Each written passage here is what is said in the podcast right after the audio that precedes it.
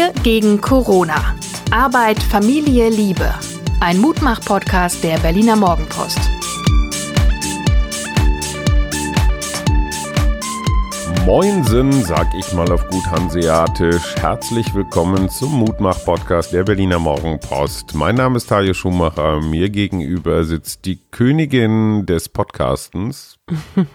Suse Schumacher, Psychologin, Coachin, Mutter, Gefährtin und Mensch.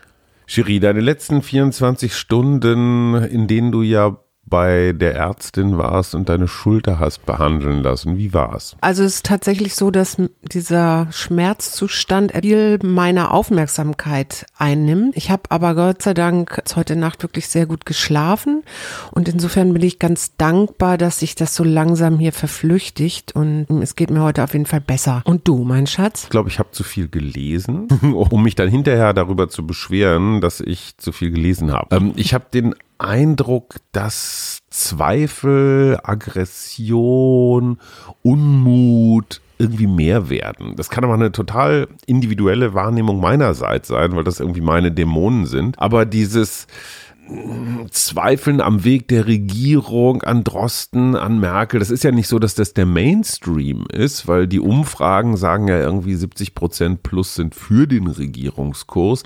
Auf der anderen Seite scheint es irgendwie gerade schick zu sein, das doof zu finden. Ich habe ein Interview mit Frank Kastorf gelesen, dem sehr angesehenen hier Volksbühnen, ehemaligen Volksbühnenchefs, der jetzt in München inszeniert.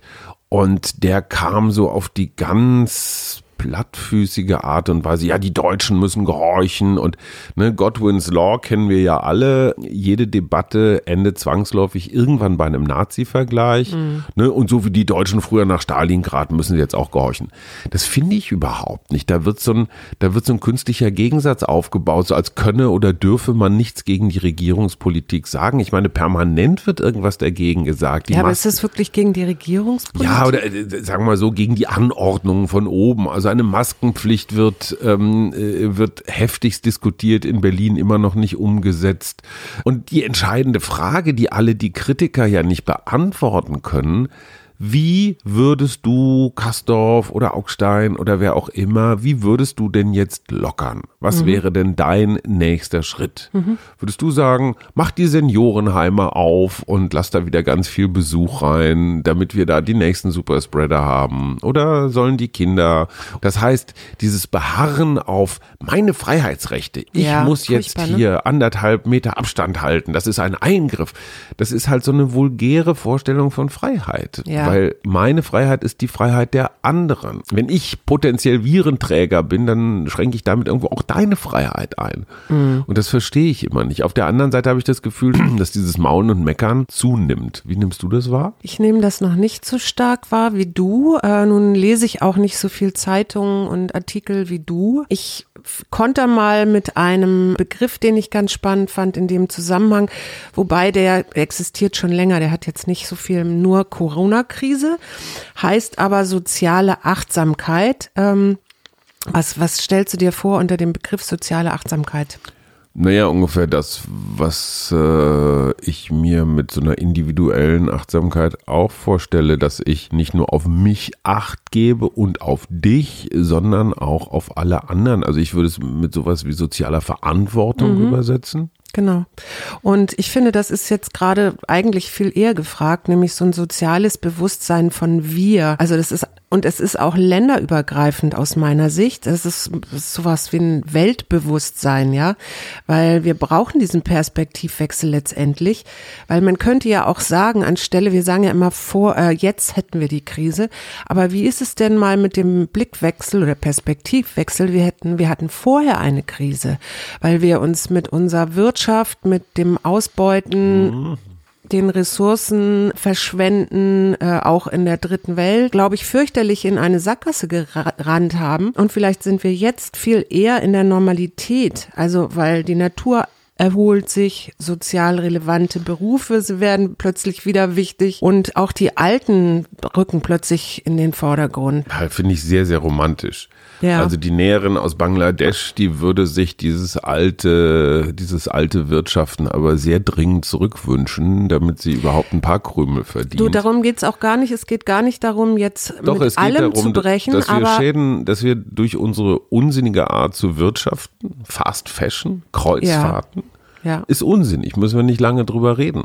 Aber es hat Menschen in anderen Teilen der Welt Arbeit gegeben. Ja, aber die Frage ist doch, wie können wir, dass diese Arbeit bestehen bleibt, da- das wäre ja, würde ich ja gar nicht anzweifeln wollen, aber wie können wir äh, es hinbekommen, dass wir im Wir denken, dass wir uns als Teil der Welt sehen und eben auch sehen, dass der Arbeiter oder die Arbeiterin, die Näherin in Bangladesch, die bisher von der Fast, wie hast du das genannt? Fast Fashion. Fashion äh, Industrie abhängig war, was die stattdessen machen könnte. Genau, und zwar morgen.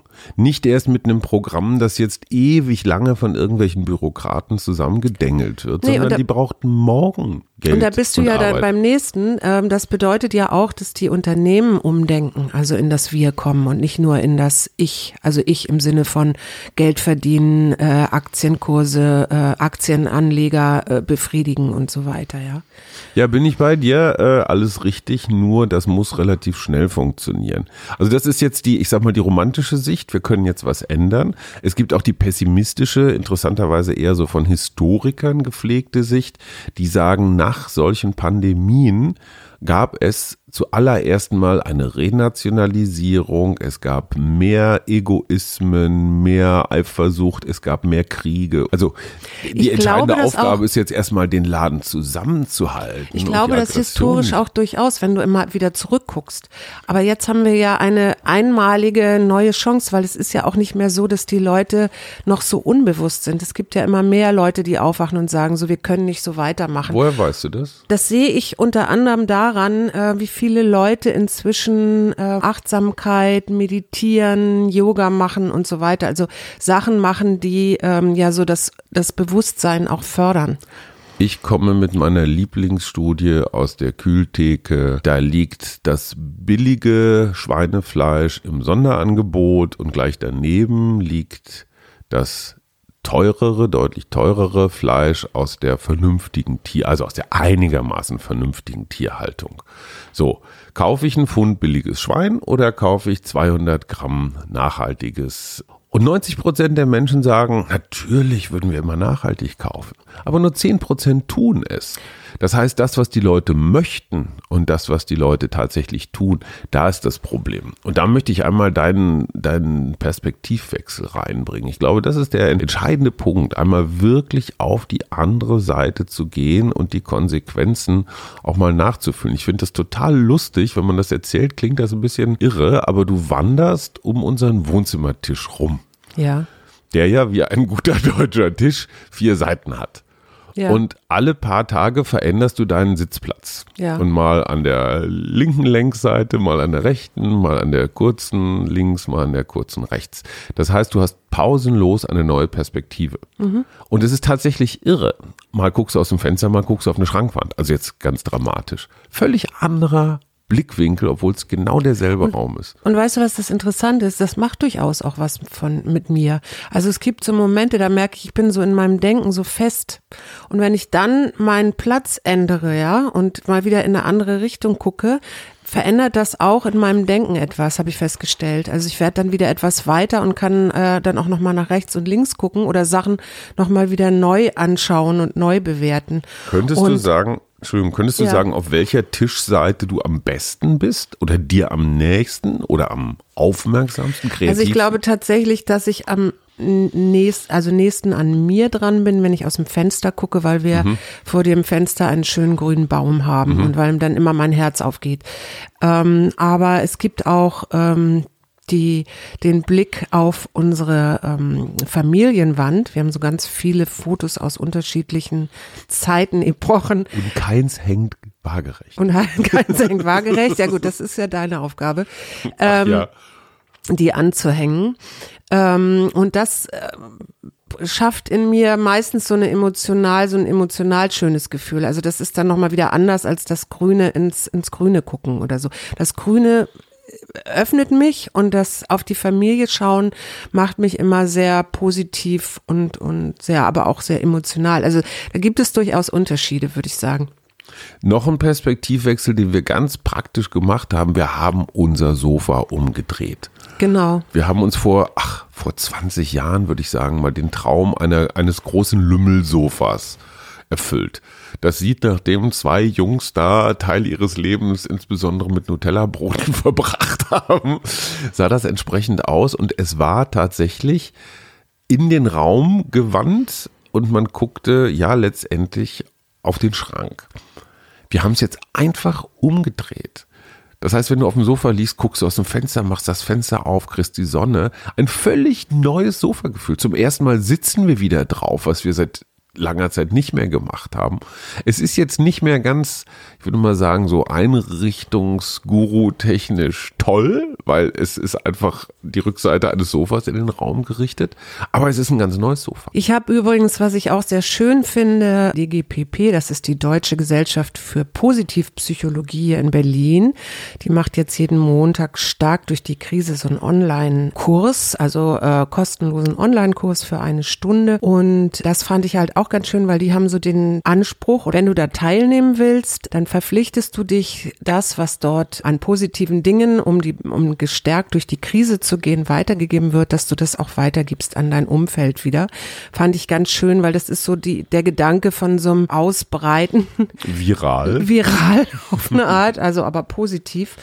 Äh, auch um vielleicht äh, mal Perspektivwechsel zu ermöglichen.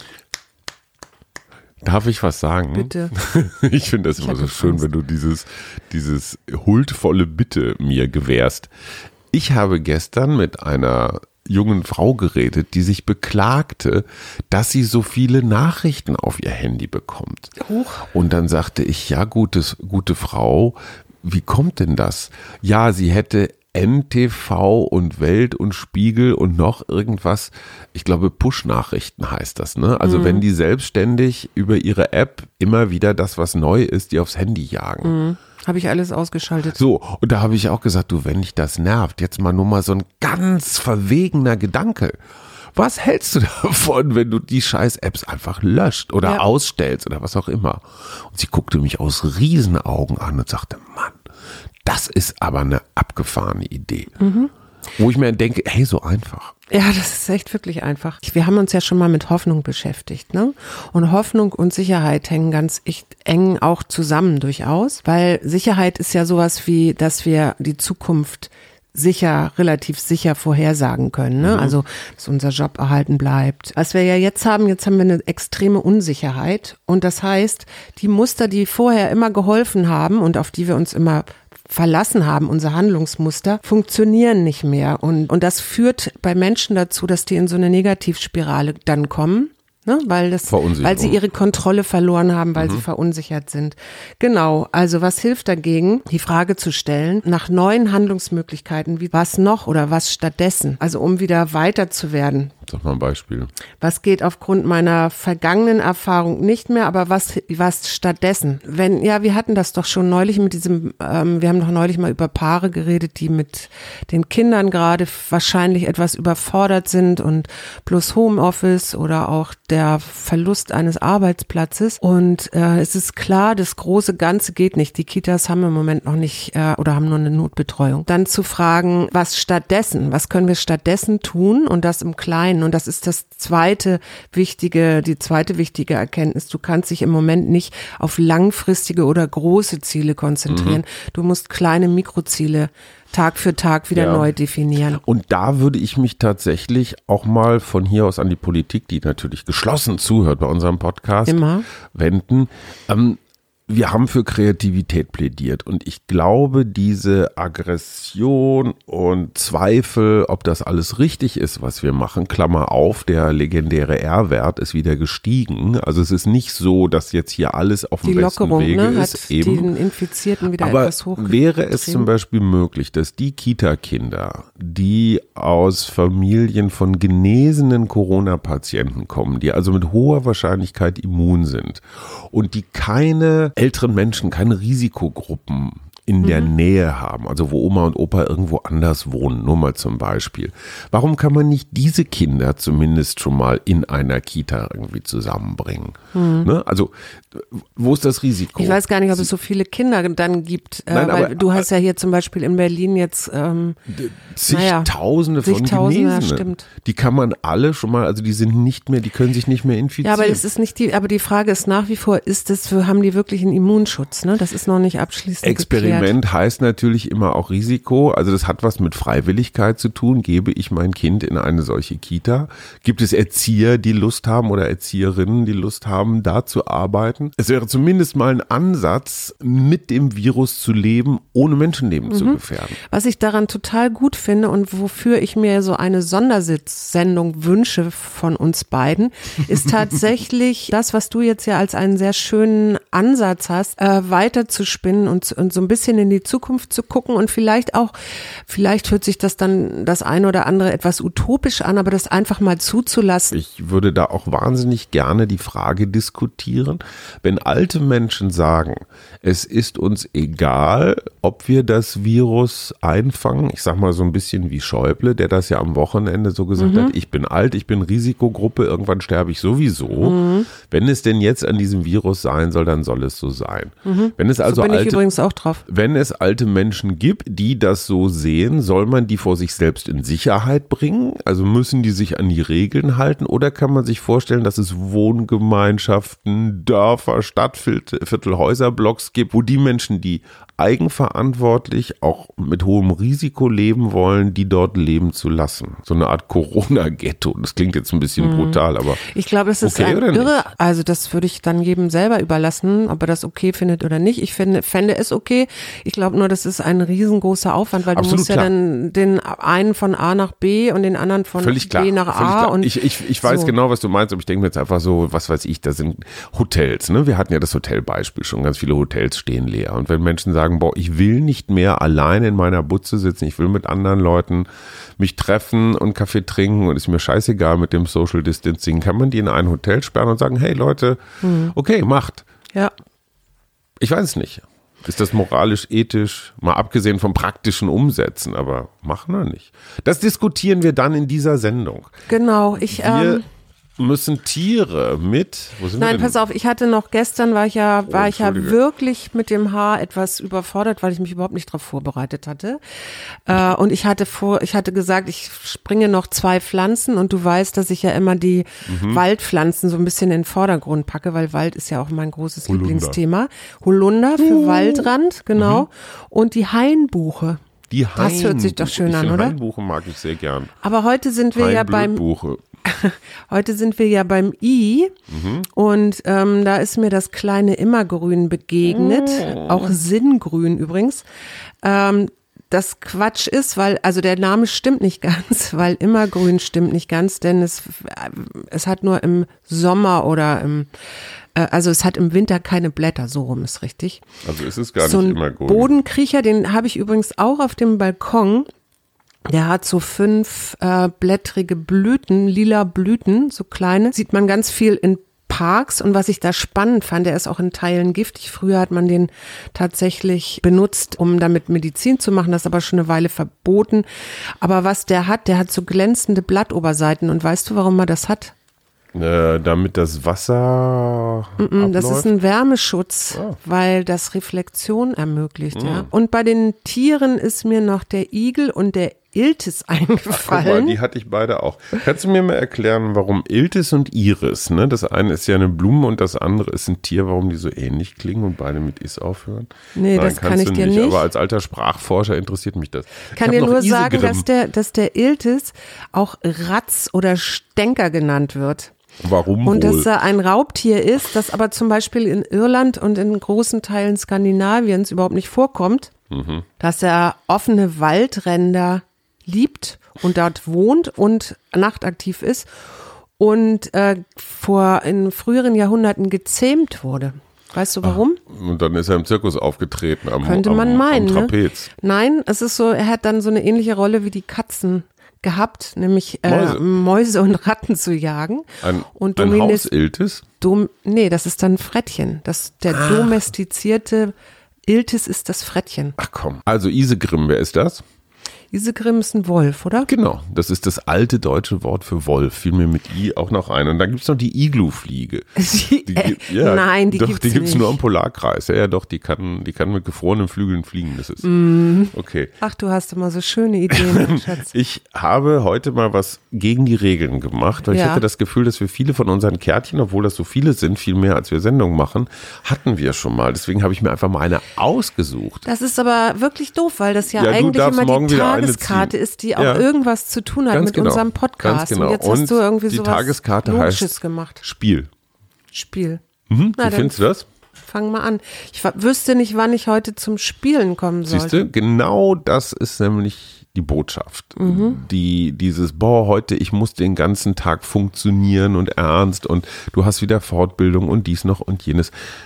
Spiel Ja. ist das Loslassen von diesen ganzen Dingen. Und ich glaube nicht, dass man das den ganzen Tag machen muss, aber es geht mehr darum, so diesen Gedanken zu haben, dass man mal in der Pause mal zwischendrin irgendwo spielerisch wird. Das heißt ja nicht zwingend albern oder unernst oder so, sondern einfach nur mal, was wäre wenn? Was ist für dich Spielen? Spielen ist tatsächlich so Neues auszuprobieren, leicht zu sein. Leichtigkeit hat Genau. auch viel mit Lachen zu tun. Hat was mit in Rollen schlüpfen zu tun. in Rollen, aber auch mit viel Zeit haben hat das auch was zu tun bei Hier. mir. Koste jeden Moment des Lebens voll aus. Setze dich freudig für alles ein und genieße alles, was du tust. Hab Spaß. Genau, Das ich- ist doch wohl das Motto für den Tag. Ja, ich möchte noch eine Sache kurz ergänzen, weil ich das seit Tagen vergesse und weil ich mich eigentlich so doll darüber gefreut habe. Frau Litz, äh, Angelika Litzendorf hat uns geschrieben und sich bedankt für den Podcast. Darüber freuen wir uns natürlich immer doll. Und? Und die hat uns ganz schöne ähm, Karten geschickt, ähm, die sie selber, also die malt, sehr schön und hat uns ganz schöne Karten geschickt. Und dafür möchte ich mal Danke sagen und mich entschuldigen, dass ich jetzt erst damit komme. Es hat uns aber tatsächlich, weil wir im Moment ähm, im Büro nicht so oft sind, äh, tatsächlich erst vor ein paar Tagen erreicht. Vielen Dank, Angelika. Wir hören uns morgen wieder. Tschüss. Tschüss. Wir gegen Corona. Arbeit, Familie, Liebe. Ein Mutmach-Podcast der Berliner Morgenpost.